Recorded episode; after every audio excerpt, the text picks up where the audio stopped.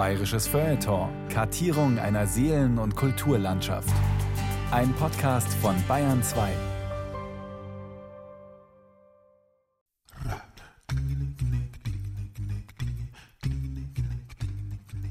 Jeder Fußballer weiß es. Nach dem Spiel ist vor dem Spiel. Konzentration, Spannung und Kontinuität müssen aufrechterhalten werden. Und dennoch lässt sich die Zeit dazwischen nicht einfach wegzaubern. Zwischen nach und vor kann die Isar ihren Lauf verändern, das Oktoberfest ausfallen, die Welt untergehen. Die Folgen sind unabsehbar. Da gewinnt der FC Bayern gegen Real Goldfuß 6 zu 0, um drei Tage später gegen 1860 Plattfuß mit 0-1 vom Platz zu gehen. Unterbrechungen sind Gift für den Rhythmus der Musik, den Tanz der Prima Ballerina, den Flow der Ökonomie. Die Zäsur gebiert Monster. Wer nicht bei der Stange bleibt, verliert den Faden, fällt aus der Rolle, rutscht auf der berühmten Bananenschale aus und bricht sich das Genick. Um diesen Schicksalsschlägen zu entkommen, erfand die katholische Kirche einst das Konklave sowie den weißen Rauch, was die eine oder andere Sedis Vakanz trotzdem zur Tortur geraten ließ. Im 13. Jahrhundert dauerte das Prozedere einmal über drei Jahre lang. Wesentlich leichter hatte es da die von Gottes Gnaden intronisierte Monarchie. Natürlich gab es auch in ihrem Bereich die eine oder andere Unterbrechung, den einen oder anderen Erbfolgekrieg. Prinzipiell aber hieß es herrlich dialektisch: Le roi est mort, vive le roi! The king is dead, long live the king! Der König ist tot, es lebe der König! Will heißen, dynastisch betrachtet war der Tod, die Unterbrechung schlechthin, nie ein Punkt, sondern bestenfalls ein Komma. Hatte sich der tote König vorab ordnungsmäßig reproduziert, genügte auch ein pompös inszenierter Gedankenstrich. Und wenn nicht? Dann befand man sich in Bayern. Ein Rücktritt, ein Sterbefall und eine Katastrophe. Bayerns Thronwechsel von Thomas Kernert. Insgesamt hatte Bayern, zählt man Franz Josef Strauß nicht mit, sechs Könige. Maximilian I. Joseph, einen in der besten Spargelzeit in Schwetzingen geborenen Pfälzer, ab 1806 erster weißblauer König. Ludwig I., geboren in Straßburg, gestorben in Nizza, viel unterwegs, dennoch sehr engstirnig. Maximilian II. Joseph, ernsthaft, wissenschaftlich orientiert, eher der Typ Denker als der Typ Herrscher. Ludwig II., eine Offenbarung, ein Totalausfall, ein Märchen, ein Kaffeetassenmotiv. Otto I., den am längsten amtierenden König, der freilich keinen einzigen Tag regierte. Sowie Ludwig III., einen sehr kurzen und eher belanglosen Appendix einstiger Pracht und Herrlichkeit. Maximilian I. Joseph, der Debütant auf dem bayerischen Königsthron, gehörte schlicht und ergreifend zu den Glückskindern.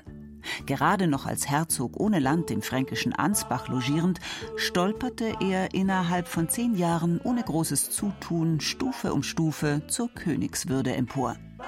Von Beginn an an seiner Seite Maximilian von Montgelas, einer der effizientesten Politmanager seiner Zeit. Mit ihm konnte König Max ziemlich gemütlich durch die Stromschnellen der napoleonischen Zeit rudern und gleichzeitig Bayern in einen zentralistischen Verfassungsstaat umbauen, Kirchen und Klöster plündern und dennoch als gutmütiger, unbegehrlicher und hausväterlicher König reüssieren. Das Volk liebte ihn. Ein Kunststück, das nicht vielen seiner zeitgenössischen Herrscherkollegen gelang. Mit 70 meinte Max Eis dann langsam älter zu werden, besuchte am Abend noch eine Tanzveranstaltung, legte sich ins Bett und wachte nicht mehr auf. Ein Oberst des Garderegiments hetzte am nächsten Morgen nach Brückenau, wo sich sein Erstgeborener Ludwig Karl August, ein ungeduldiger Enddreißiger, in gebührender Distanz zu seinem Vater aufhielt und variierte obigen Der König ist tot, es lebe der Königssatz wie folgt. Euer Majestät melde ich alleruntertänigst, dass seine Majestät, der vormalige König, ihr Herr Vater, gerade dahingeschieden ist.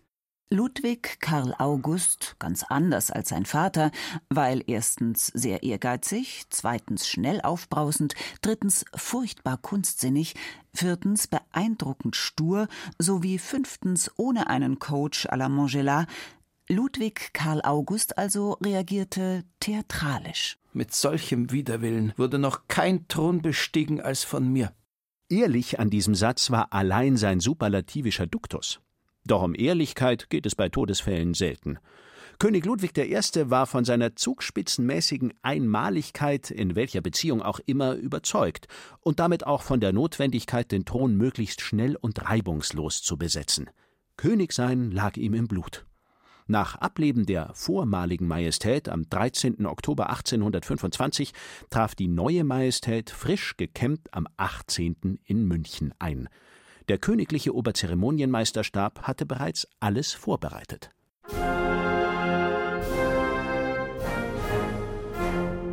Der feierliche Leichenzug geht von der königlichen Hofkapelle durch das Kapelltor vor der Residenzwache vorbei, durch die Königsstraße über den Maxplatz zum Karlstore herein, in die Karlsstraße, Kaufingerstraße, an der Hauptwache vorbei in die Weinstraße, Theatiner, Schwabinger Straße, zur Hofkirche zum heiligen Kajetan. Getrauert wurde selbstverständlich nicht nur in München, sondern im ganzen Land. Überall fanden Requiems statt, gekrönt von rhetorischen Spitzenleistungen. So tönte es beispielsweise aus dem Passauer Dom Einen König haben wir verloren, zu dem der Arme wie der Reiche, der Bauer und Bürger, sowie die edlen Geschlechter des Landes freien Zutritt hatten. Der liebende König ist nicht mehr unter uns, aber seine Liebe bleibt ein dauerndes Denkmal in unseren Herzen. Doch auch bei den Protestanten in Speyer wurde nicht an Mitgefühl und Eloquenz gespart. Der Hochgefeierte zog sich still zurück in sein Ruhegemach. Da schloss sich sein müdes Auge und es erlosch ihm allmählich des Thrones Glanz. Leise entschlüpfte das Zepter den milden Vaterhänden. Zurück fiel die Krone von seinem Haupte. Der Engel des Todes nahte und legte sanft seine Hand auf das immer langsamer schlagende Herz. Besagtes Herz war dem königlichen Leichnam übrigens sogleich entnommen und in einer silbernen Urne nach Altötting in eine Wandnische der dortigen Gnadenkapelle transferiert worden.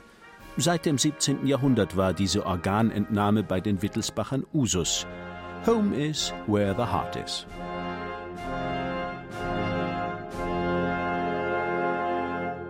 Des Königs alte Kleider ließ der neue König indes nicht, wie üblich, unter dessen Bediensteten verteilen, sondern versteigern.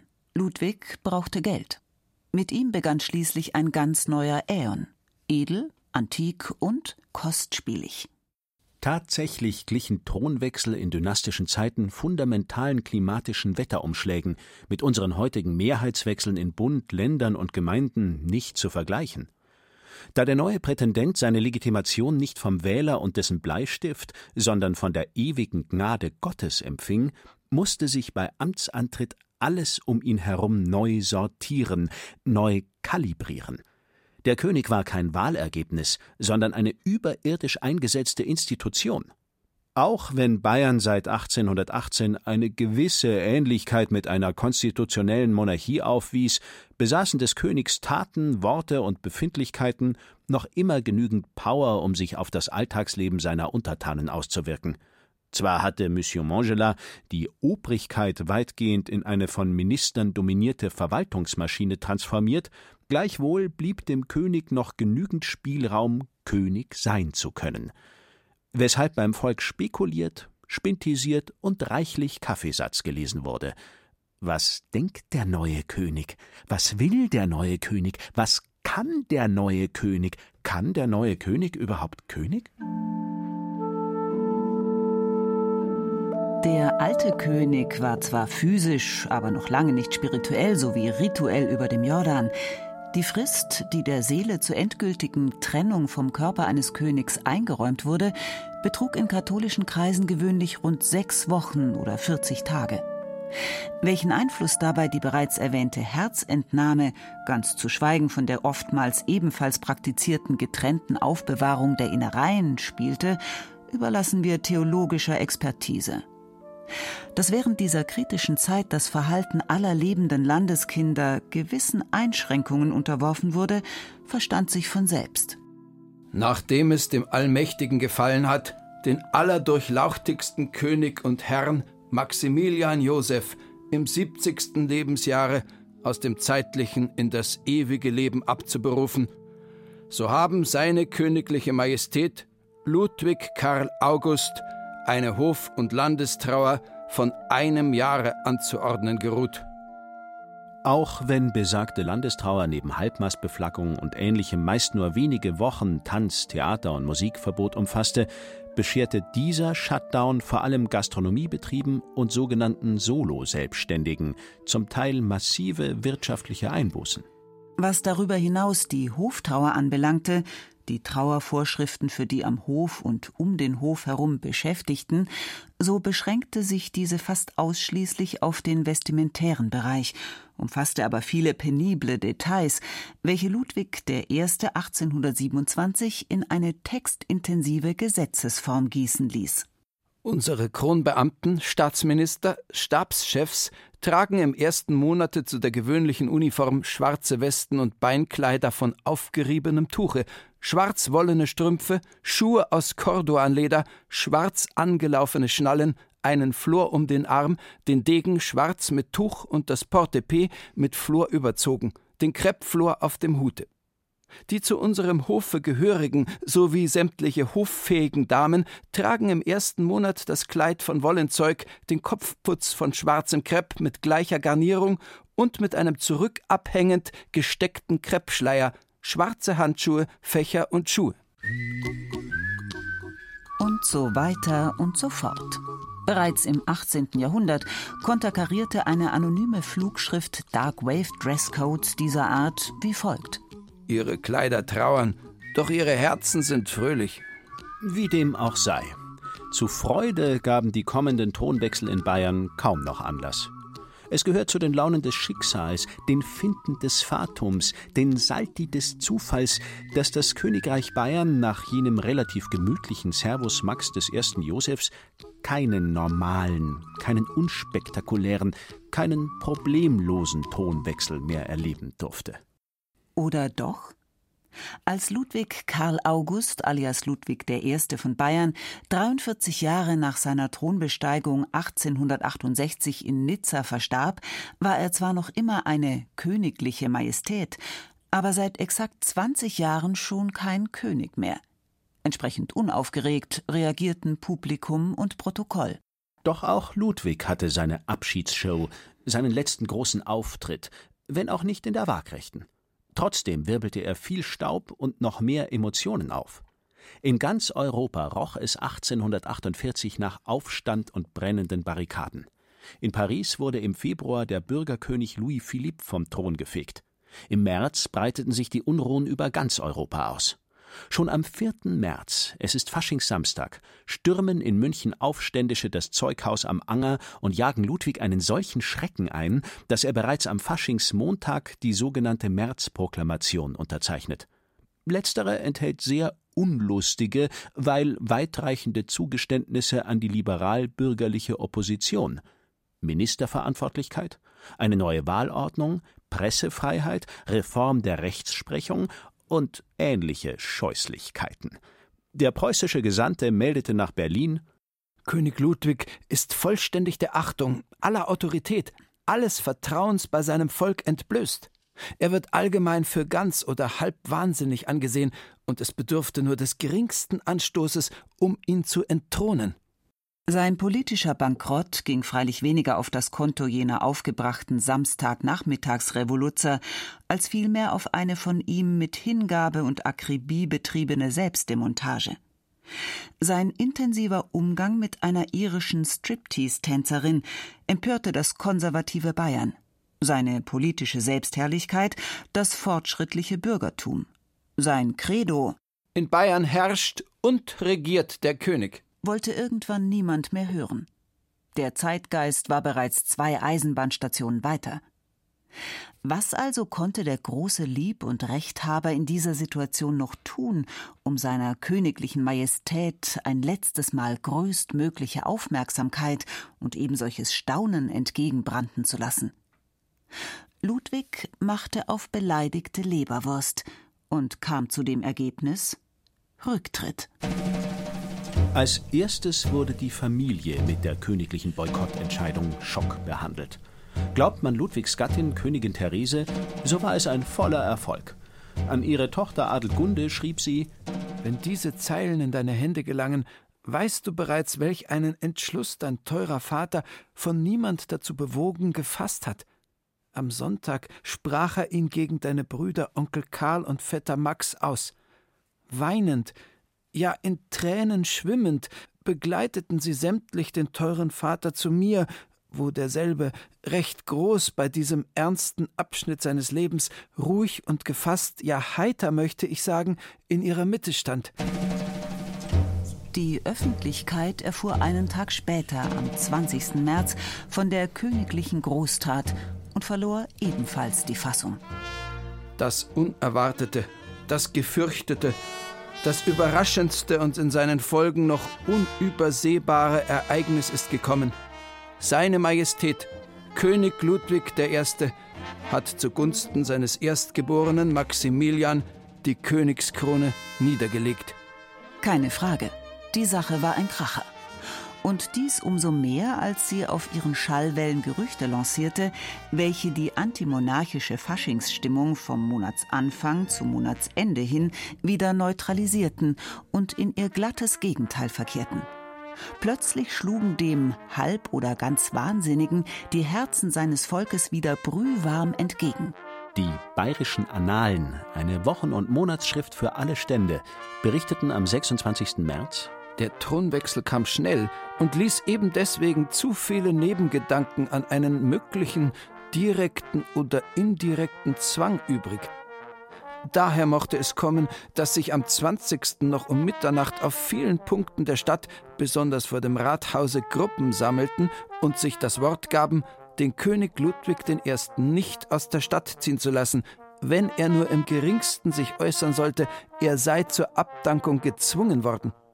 Es war dies eine erhabene, geisterhafte Bewährung echter Liebe gegen einen unstreitig großen, genialen König, der unsterblich sein wird, wie David, wie Salomon.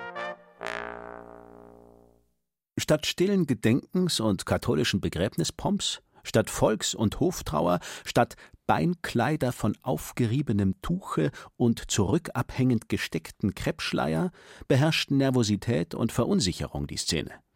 Zwar wurde der erstgeborene Maximilian in der offiziellen Rücktrittserklärung stilistisch klug noch vor der Mitteilung des Amtsverzichts bereits zum neuen König erklärt, wir haben uns allerhöchst bewogen gefunden, zu unseres geliebten Sohnes, des Kronprinzen Maximilian Gunsten, auf unsere Krone zu verzichten.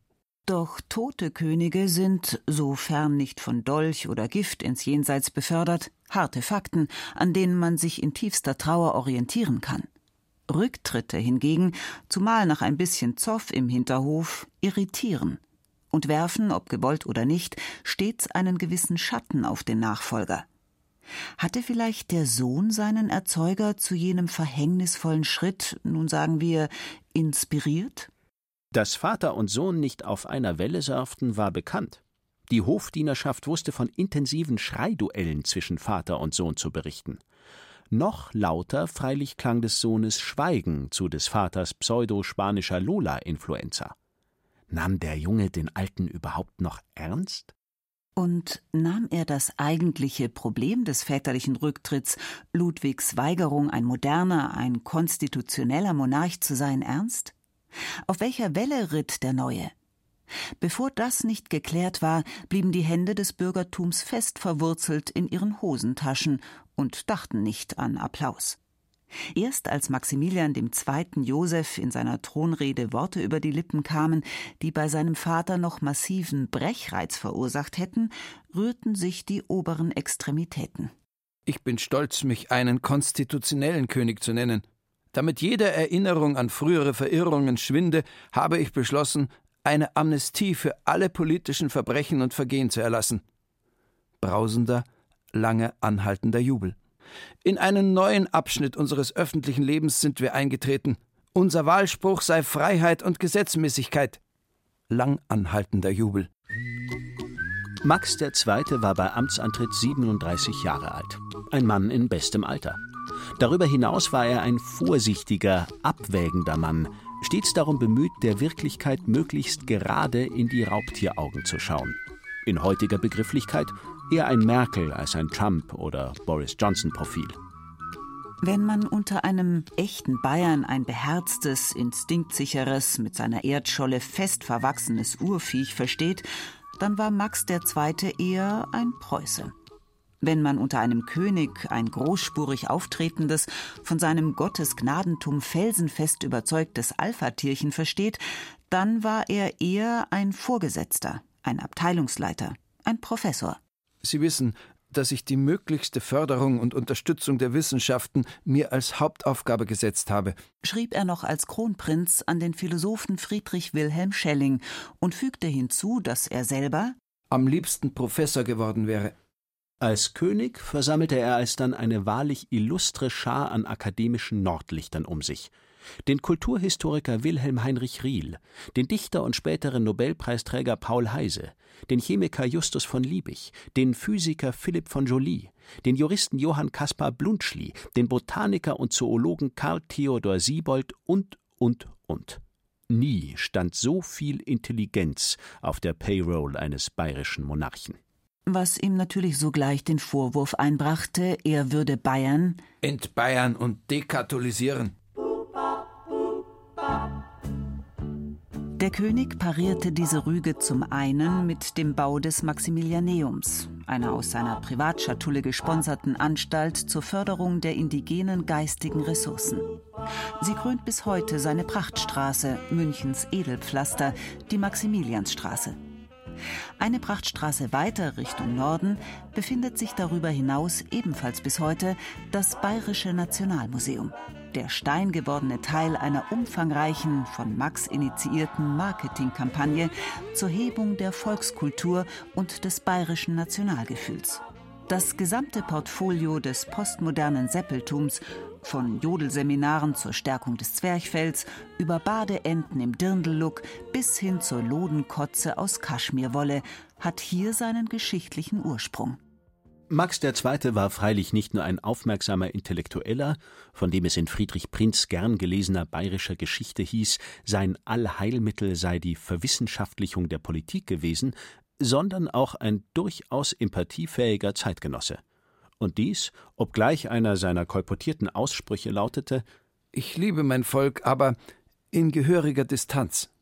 Zu den bestimmenden Ereignissen seiner Regierungszeit gehörten unter anderem die erste industrielle Revolution und deren Verwerfungen. Durch die Bauernbefreiung von 1848 und die damit verbundene Auflösung des seit dem Mittelalter herrschenden grundherrschaftlichen Untertanenverbandes hatte sich quasi über Nacht ein freies, aber armes ländliches Proletariat gebildet, das massiv in die Städte drängte, nur um dort aufs übelste ausgebeutet zu werden. Die sogenannte soziale Frage entwickelte sich so zum Lackmustest für das Gewissen der Zeit. Bereits 1845 hatte Friedrich Engels mit seiner berühmten Frühschrift Die Lage der arbeitenden Klasse in England den einschlägigen Basistext geliefert. Die feine bayerische Gesellschaft, sprich gehobenes Bürgertum und Adel, behandelte England freilich wie eine Insel in Mikronesien, von deren Lage und Klassen man nichts wusste. Auch die Kirchen sowie die bayerische Ministerialbürokratie übten sich in Ignoranz und verdächtigten alle Arbeiterassoziationen und Arbeiterbildungsvereine der kommunistischen Unterwanderung. Nicht so Maximilian II., der sich um die Armenpflege kümmerte, Alten- und Waisenheime errichten ließ und Kinderhorte und Schulen gründete.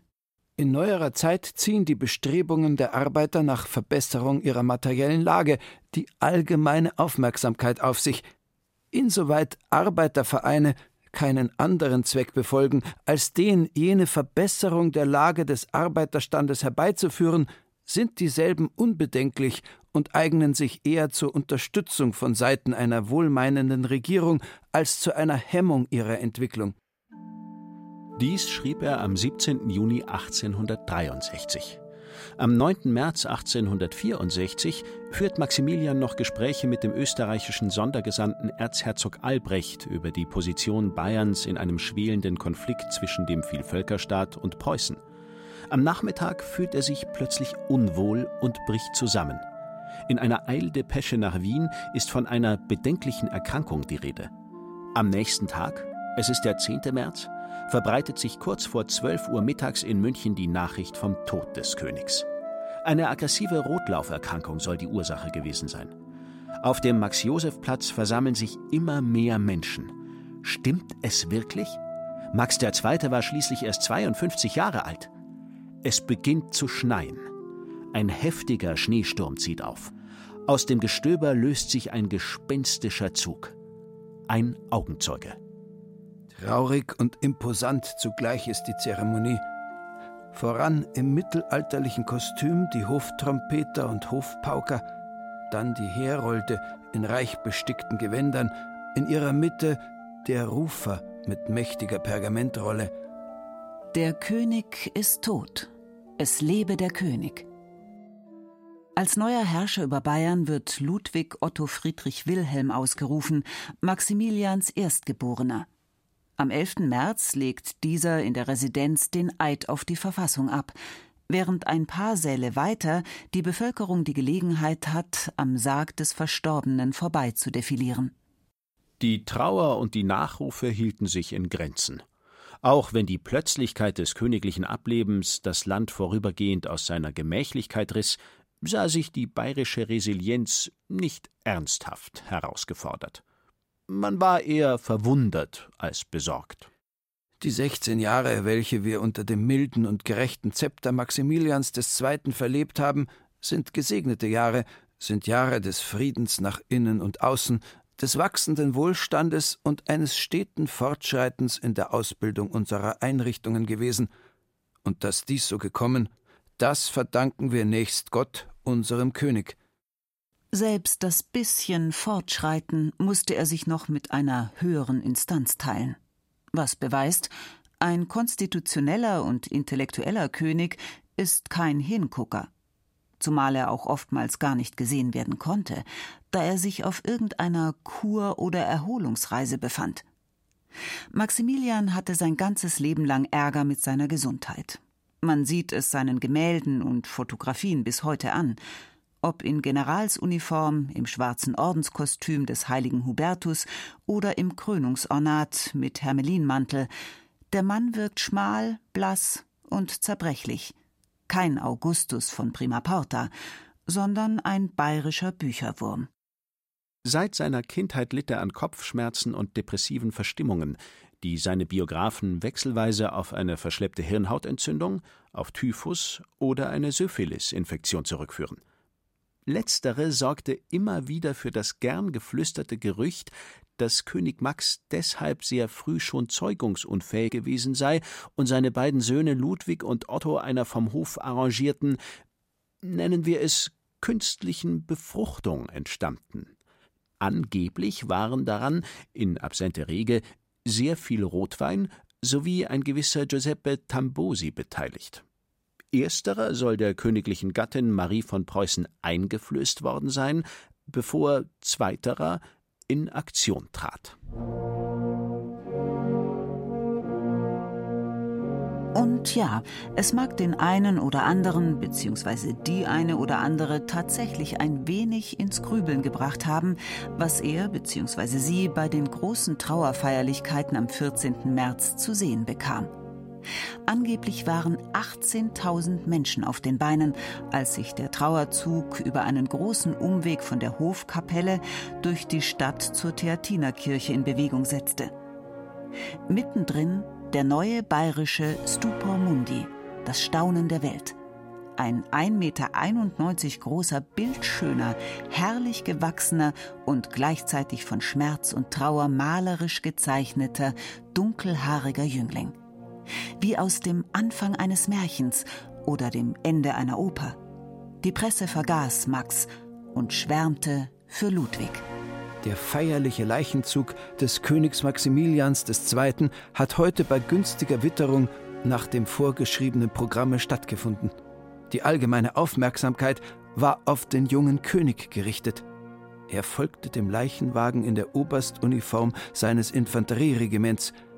Einen rührenderen und herzbrechenderen Ausdruck des tief innersten Schmerzes über den Verlust eines geliebten Vaters kann es nicht geben, als den, welchen König Ludwig II. in Gang, Miene und Haltung bei dem Zuge bot. Der Anblick des jungen Mannes entlockte allen die Tränen des innigsten Mitgefühls. Keine Frage. Hier trat eine ganz andere Kategorie von König auf. Kein Zwetschgenmandel, sondern ein 18-jähriger Augenschmaus. Der Sohn seines Vaters? Zunächst gewann der neue Fürst die Menge durch seine Schönheit. Es war, als hätte dieses Ereignis erst sie gereift. Wenigstens fiel sie allgemein so recht auf, als Ludwig langsamen Schrittes barhäuptig dem Sarg seines Vaters folgte. Von den großen dunklen Augen und ihrem schwärmerischen Ausdruck waren zumal die Frauen fasziniert. Letzter Akt royaler Vergänglichkeit, bevor das ewige Wunder royaler Auferstehung weiter gefeiert werden konnte, auch Maximilians Herz musste wohl oder übel noch in Altötting entsorgt werden.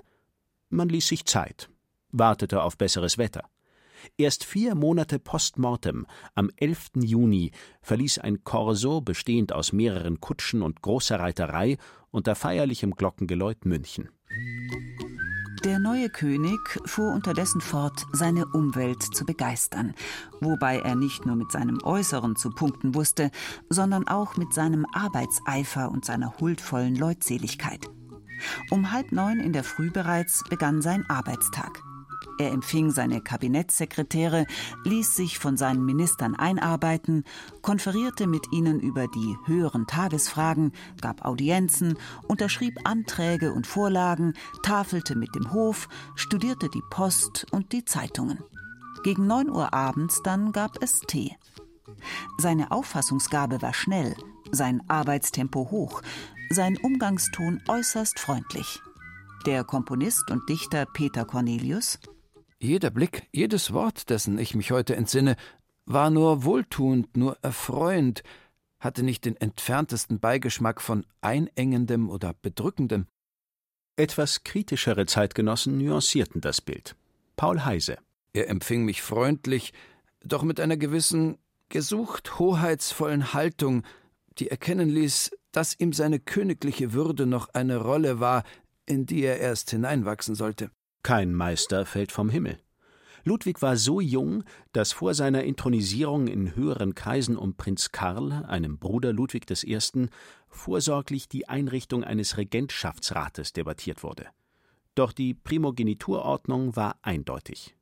Vieldeutig hingegen die Welt, die in hundert neuen Farben und Formen auf den jungen Monarchen einstürmte. Die Schauspielerin Philomene Hartl-Mitius. Die großen, wunderschönen Augen des Königs glitten unstet umher und hafteten nirgends fest. Wenn sie sich aber momentan in die meinen versenkten, sah ich darin einen seltsamen Ausdruck, unheimlich, rätselhaft. Auch das Volk musste natürlich bespaßt werden. Ein Großereignis, bei dem es sich besonders zahlreich und gut gelaunt versammelte, war das seit 1810 veranstaltete Oktoberfest. Ein brausendes Gewoge geht durch die dicht gestaute Menschenmasse. Alles reckt die Köpfe, schiebt sich und drängt nach vorne. Die Ehreneskorte der Kürassiere in blinkenden Harnischen reitet voraus und nun erscheint im sechsspännigen Galawagen, von der goldenen Herbstsonne bestrahlt, die hochragende, ideale Jünglingsgestalt Ludwigs II. Ein langhallender Jubel übertönt die Fanfaren. Donnernd rollt der Heilruf des begeisterten Volkes über den weiten Platz. Nach allen Seiten freundlich grüßend neigt der König mit majestätischer Würde das schwarz umlockte, bildschöne Haupt. Keine Frage. Ludwig II. standen beim Volk, egal ob aus der Stadt oder vom Land, alle Türen und Tore sperrangelweit offen.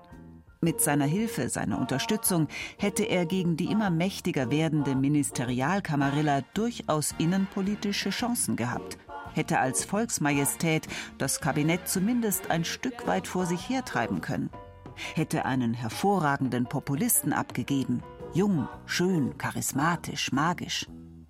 Doch er tat es nicht, trat nicht ein, zögerte, zauderte, stockte, konnte nicht, floh. Noch im Jahr seines so mustergültigen Starts als König häuften sich die Klagen über seine oft wochenlangen Absenzen. Der hannoversche Gesandte. Von verschiedenen Seiten erfahre ich übereinstimmend, dass seine Majestät sich selbst von ihrer nächsten persönlichen Umgebung fast ganz isoliere und hauptsächlich an langen, scharfen Ritten, sogar mehrtägigen Ausflügen zu Pferde im strengsten Inkognito und nur in Begleitung eines Reitknechtes gefallen finde – es gibt auffällige Parallelen. Wie sein Vater Maximilian neigte Ludwig II. emotional zu gehöriger Distanz. Wie sein Großvater Ludwig I. in ein Suchtverhältnis zu einer grell überschminkten Varieté-Tänzerin flüchtete, so der Enkel in die grell überschminkte Traum- und Tonwelt eines Richard Wagner. Wie Ludwig I. von seiner majestätischen Einmaligkeit gänzlich erfüllt war, so der Enkel, der sich in seinem ebenfalls vom Opa ererbten Bauwahn vorzugsweise an Ludwig XIV. von Frankreich orientierte. Und das, obgleich er eigentlich nie wirklich König sein wollte, sondern wie sein Vater Maximilian eher ein Träumer und stiller Liebhaber von Buchstaben war. Es gibt auffällige Parallelen. Alle drei Könige litten massiv unter ihren Vätern. Irgendwie scheint dieser Vater-Sohn-Defekt bei den Wittelsbachern zeitweise dominant gewesen zu sein. Der österreichische Gesandte der Kurfürst fängt nunmehr an, seine Abneigung gegen den Kurprinzen zu bezeigen und hat selben gestern aus dem Cerkel unter dem Vorwand weggeschafft, dass er die Haare nicht genugsam gepudert habe. Es ist furchtbar, wie dieser junge Prinz ganz verschiedene Grundsätze von seinem Vater hat, der ihn kaltsinnig behandelt. Die Rede ist von Max dem ersten Joseph, als er noch Kurfürst und kein König war, sowie von seinem Sohn Ludwig, der seinerseits als König Ludwig der Erste alles andere als einen Traumvater abgab. Auch der erstgeborene Max hatte es, wie bereits angedeutet, sehr schwer bei seinem zum Jähzorn neigenden Vater. Später kommunizierte man meist auf sehr gespanntem Fuß aneinander vorbei. Als Max allerdings selbst als Vater an die Reihe kam, gelang es ihm ebenfalls nicht, zu seinem Sohn eine halbwegs vernünftige Beziehung aufzubauen. Im Gegenteil. Nicht selten soll es Prügelszenen gegeben haben. Hier versagte der Wissenschaftler. Stets hat er mich de haut en bas behandelt, höchstens en passant einiger gnädiger, kalter Worte gewürdigt, erinnerte sich Ludwig II. später. Erschwerend im Fall des zweiten Ludwigs im Gegensatz zu Vater Max fand er in seinen Jugendjahren auch keinen rechten Zugang zu seiner Mutter Marie. Die eher einfach gestrickte Hobbyalpinistin und der exzentrische Schwarmgeist passten nicht zusammen.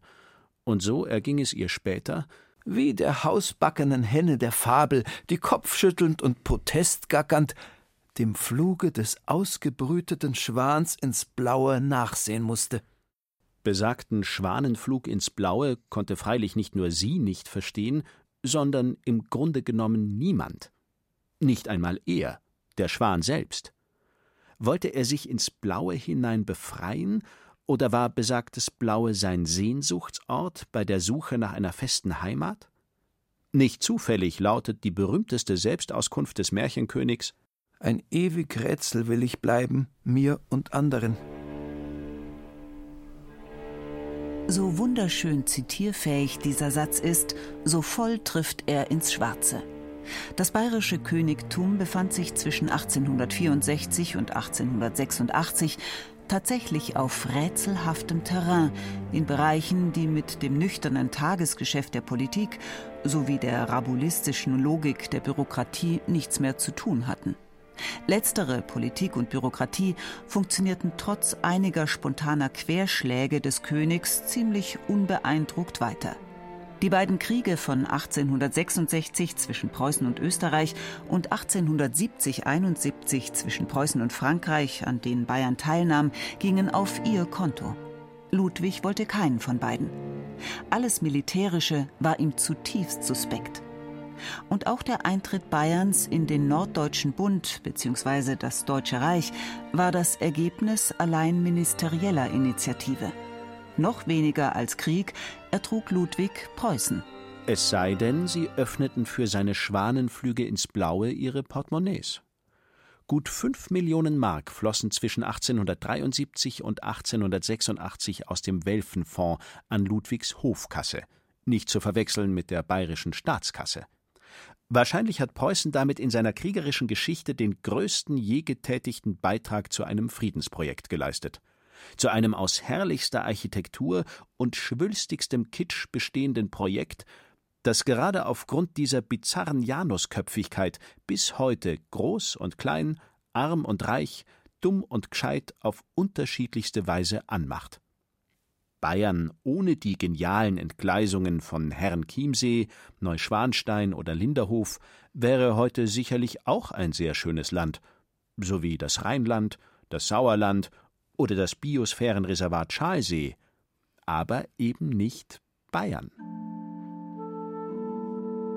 Am 13. Juni 1886 um 18.54 Uhr blieb Ludwigs Taschenuhr dann stehen. Sie war nass geworden. Die erste alltagstaugliche wasserdichte Uhr entwickelte Rolex erst 40 Jahre später, 1926. Mit dieser nassen Uhr im Starnberger See, an deren anderem Uhrkettenende der tote Körper Ludwig II. hing, endete das Märchenkönigreich Bayern mit einem ebenso tragischen wie filmreifen Finale. Die Geschehnisse, die zu dieser Katastrophe führten, gehören seitdem zu den beliebtesten Spekulationsobjekten Bayerns. Wäre ein UFO auf Schloss Neuschwanstein gelandet und hätte den König entführt, der Gesprächs- und Diskussionsbedarf wäre nicht reicher, dringlicher und fantasievoller gewesen. Für diejenigen, die Bayerns beliebtestes Verschwörungsnarrativ nicht ständig präsent haben, nur so viel. Sowohl die Bautätigkeit als auch die Menschenscheu Ludwigs begannen Bayerns Ministern allmählich Sorgen zu bereiten. Dies, weil sie nicht nur die finanzielle Bonität und den guten Ruf des Königs massiv beschädigten, sondern auch die Bonität und den guten Ruf Bayerns, sprich der bayerischen Ministerialen und ihrer Politik.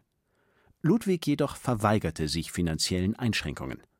Also kam man auf die im Nachhinein äußerst kontraproduktive Idee, seine Majestät für geisteskrank zu erklären.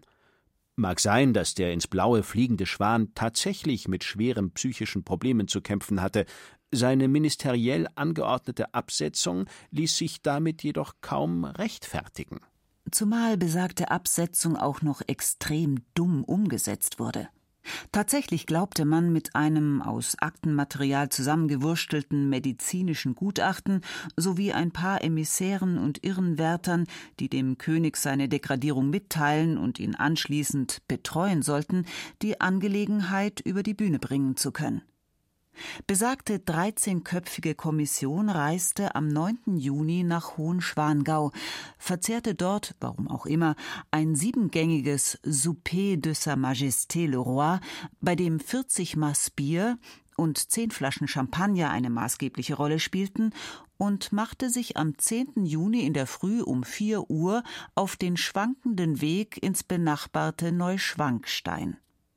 Die Mission scheiterte.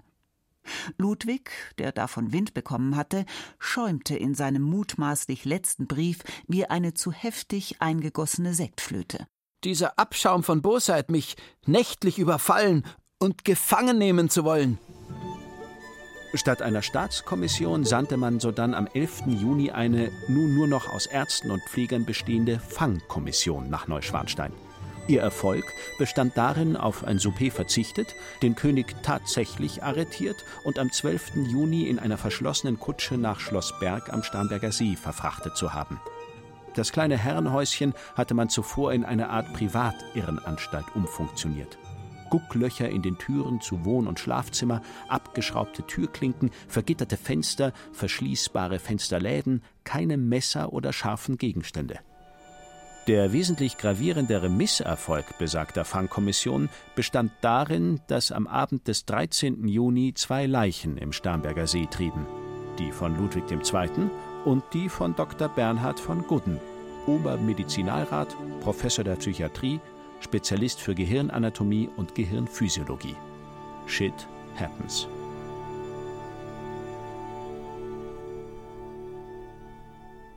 Noch in der Nacht zum 14. Juni trifft die Nachricht in München ein und verbreitet sich, so der österreichische Gesandte Karl Ludwig von Bruck, mit Blitzeschnelle. Schnell machen auch erste Mordgerüchte die Runde. Bruck? Momentan herrscht Ruhe in München, jedoch größere Gärung gegen das Ministerium.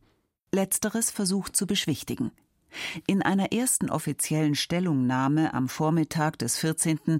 ist von einem ruhigen und gefassten König die Rede, der einen längeren Spaziergang mit Professor von Gudden unternommen habe, von dem die beiden jedoch nicht mehr zurückgekehrt seien. Eine Sonderausgabe der neuesten Nachrichten vom Nachmittag desselben Tages wagt sich sodann an die kompromittierende Feststellung heran, wie viele Irren haben schon mit geradezu unglaublichem Raffinement den geistig Gesunden gespielt und sogar die erfahrensten Ärzte getäuscht? Die Stimmung jedoch kocht weiter. Graf Eulenburg berichtet Ich fand München am Nachmittag dieses denkwürdigen Tages in größter Aufregung. Die unheimlichsten und unglaubwürdigsten Gerüchte durchschwirrten die Stadt. Diesmal zittern die Nerven. Ein großes Fragezeichen steht über Bayern. Könige können zurücktreten, Könige können zu früh und zu plötzlich sterben, aber verrückt sein und gleichzeitig ertrinken? Geht das? In der Nacht vom 14. auf den 15. wird der königliche Leichnam nach München gebracht und einbalsamiert. Ab Mittwoch ist die sterbliche Hülle des Königs für drei Tage in der Hofkapelle aufgebahrt. Der Zudrang ist kolossal. Die Polizeipräsenz ebenfalls. Ganz München will den so tragisch Heimgekehrten noch einmal genau inspizieren. Ein Augenzeuge? Ein leichter Schmerzenszug in dem bleichen Gesicht, das allen, die ihn in seiner Jugendschöne gesehen, sehr verändert erscheinen muss, ist unverkennbar. Am 19. Juni sodann die Beisetzung, beziehungsweise der Versuch, den König sowie die Umstände seines Abgangs unter viel Pomp und Pathos zu begraben. Die Münchner Allgemeine Zeitung. Viele Häuser in den Straßen, durch welche sich der Trauerzug bewegte, waren schwarz dekoriert. Auf den städtischen und vielen Privatgebäuden waren Trauerfahnen aufgehisst, von 11 Uhr ab sämtliche Läden und die meisten Wirtschaften selbst bis in die entferntesten Vorstädte hinaus geschlossen, während die Gesandten und Konsulate die Fahnen der von ihnen vertretenen Länder mit Trauerflor umhüllt aufgezogen hatten. Eine unzählige Menschenmenge hatte sich in den Straßen und Plätzen angesammelt, durch welche der Trauerzug, der Punkt 1 sich in Bewegung setzte, seinen Weg nahm. Gerade Trauer lässt sich am besten mit starken Ritualen chloroformieren. Zu diesem Zwecke wurde das königliche Trauerkondukt mit seiner protokollarischen Strenge und all seinen sedativen Ingredienzien, dem langsamen Schritt, der üppigen, aber monochromen Dekoration, der erhabenen Musik in Moll erfunden. Hinzu kommen seine Konnotationen. Der Tod als Übergang, der Tod als Triumphzug, der Tod als letzter Gang und Abschiedsgruß.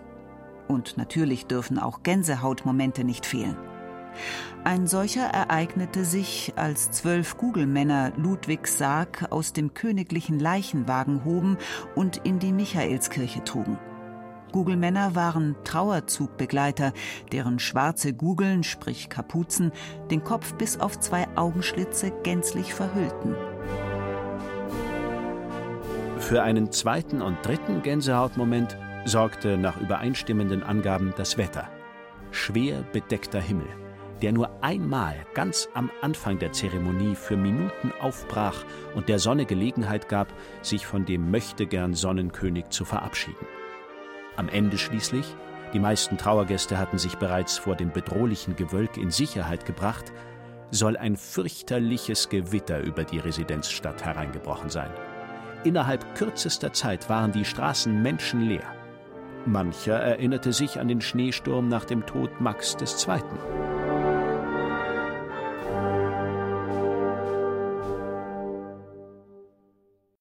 Doch dann war Ruhe.